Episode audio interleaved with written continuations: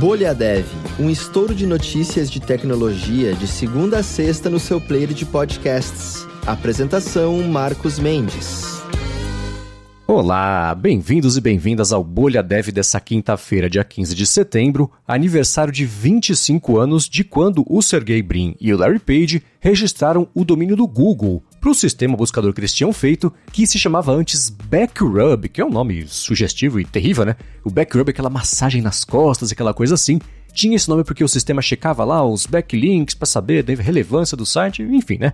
Aí que quiseram mudar de nome, um companheiro deles, lá de Stanford, sugeriu Google, aquela notação matemática, né, o 10 elevado a 100, ou 1 lá seguido de 100 zeros, que se escreve G-O-O, G-O-L, ou o Sergey ou o Larry Page entenderam errado, digitaram Google como a gente conhece hoje, gostaram do nome escrito desse jeito, e enfim, o resto é história, então tá aí 25 anos de, por quase por conta de um engano, o registro do google.com para fazer aí o nome e o destino do buscador. Muito bem, começando com as notícias aqui do episódio de hoje, a Adobe anunciou os planos pelo menos de comprar a plataforma de design colaborativo Figma por mais ou menos 20 bilhões de dólares e está pendente aí agora aprovação. O Dylan Field, que é o cofundador e CEO também do Figma, falou que esse negócio abre oportunidades à incorporação de tecnologias de imagem, fotografia, ilustração, vídeo, 3D e fontes também proprietárias da Adobe, o que ele comentou, né, que vai ser bom para todo mundo. Já a Adobe falou que com essa compra ela pelo menos pretende também manter o Figma aí operando de uma forma autônoma, independente lá do resto da empresa, mas primeiro tem que ver né, se eles vão receber a permissão aí para poder seguir em frente com essa aquisição. Bom, e falando sobre um susto agora pelo qual passou a universidade que faz pesquisa sobre realidade virtual, eles receberam lá um pacote explosivo bem parecido com os ataques do Unabomber. O que aconteceu foi que um estojo rígido, altamente pressurizado, feriu as mãos um funcionário da Universidade do Nordeste que fica lá em Boston e a polícia identificou um segundo pacote a tempo né, de ser neutralizado. Aí um manifesto junto ao container criticava o desenvolvimento acadêmico de realidade virtual, inteligência artificial, o metaverso Mark Zuckerberg também, exigindo que eles parassem agora com as pesquisas a respeito da tecnologia e a FBI, que está conduzindo investigação né, para conseguir saber mais sobre esse caso. E falando sobre o Ethereum agora, eles ativaram o The Merge, se transformando num blockchain Proof of Stake. A estimativa é que essa transição vai reduzir o consumo de energia deles em 99%, transformando a moeda digital compatível com diretrizes ESG, que deve aumentar o interesse por empresas aí de projetos DeFi também por NFTs. E falando sobre ataques de ransomware agora, tem um grupo que está invadindo empresas americanas e imprimindo as notas de resgate quando se apropriam lá da rede da coisa toda. Uma das mensagens dizia: Oi, não tome nenhuma ação para recuperação. Seus arquivos poderão ser corrompidos e você tem que entrar em contato agora conosco. O Departamento de Justiça americano conseguiu identificar e acusar três cidadãos iranianos de formarem aí esse grupo, que por sinal segue ativo, atacando empresas aí com esses ransomwares. E falando sobre o Rust agora, ele ganhou um time de segurança dedicado que vai fazer uma auditoria de segurança inicial, né? exercício também de modelagem de ameaças para identificar pontos críticos de segurança. A equipe conta com o apoio da plataforma DevOps JFrog e com a OpenSSF, que é uma iniciativa financiada pelo Google e Microsoft, e montou um plano de 10 pontos aí no começo do ano, argumentando que o setor deveria trabalhar para eliminar as causas raiz de muitas vulnerabilidades, substituindo linguagens sem memory safety, como por exemplo o C e o C++, né, por Rust também por Go.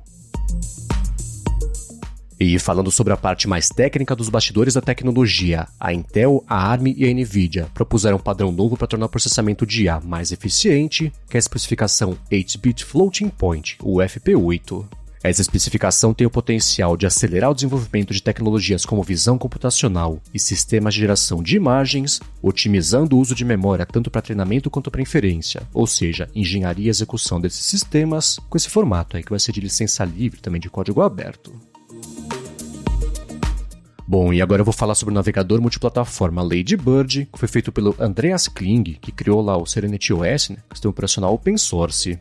Nesse novo projeto pessoal do Andreas Kling, o navegador e as bibliotecas também são escritas em C++ e as engines libweb, então HTML, DOM, CSS, etc. e libjs, então ECMA Script, Runtime Library, Garbage Collector também. São todas novas e passaram já pelo teste S de 3 com pontuação 100 de 100 ele está convidando a galera de desenvolvimento né, a trabalhar também nesse projeto. Muito bem, trazendo a conversa para o Alura Verso agora, deixa eu lembrar você que você tem até esse domingo, então 18 de setembro, para se matricular na Alura com 16% de desconto, em comemoração à Semana da Programação, então corre. Ao se matricular na Alura, você vai poder mergulhar em informações e cursos sobre front-end, back-end, mobile também, UX e tudo mais, então não perde essa chance. Acesse alura.com.br e aproveita a promoção da Semana da Programação e se matricula com 16% de desconto. Muito bem, para passar régua de vez aqui no episódio de hoje, eu quero trazer a pergunta do Leandro Marcos, quase meu xará, Marcos com O no caso dele.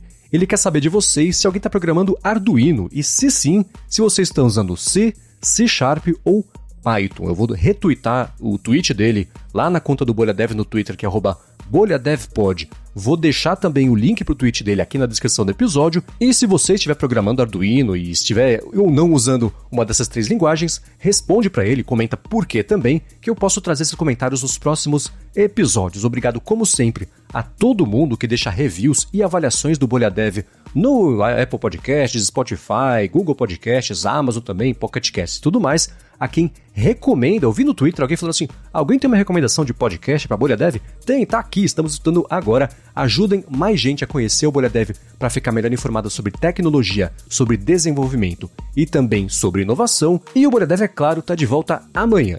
Até lá!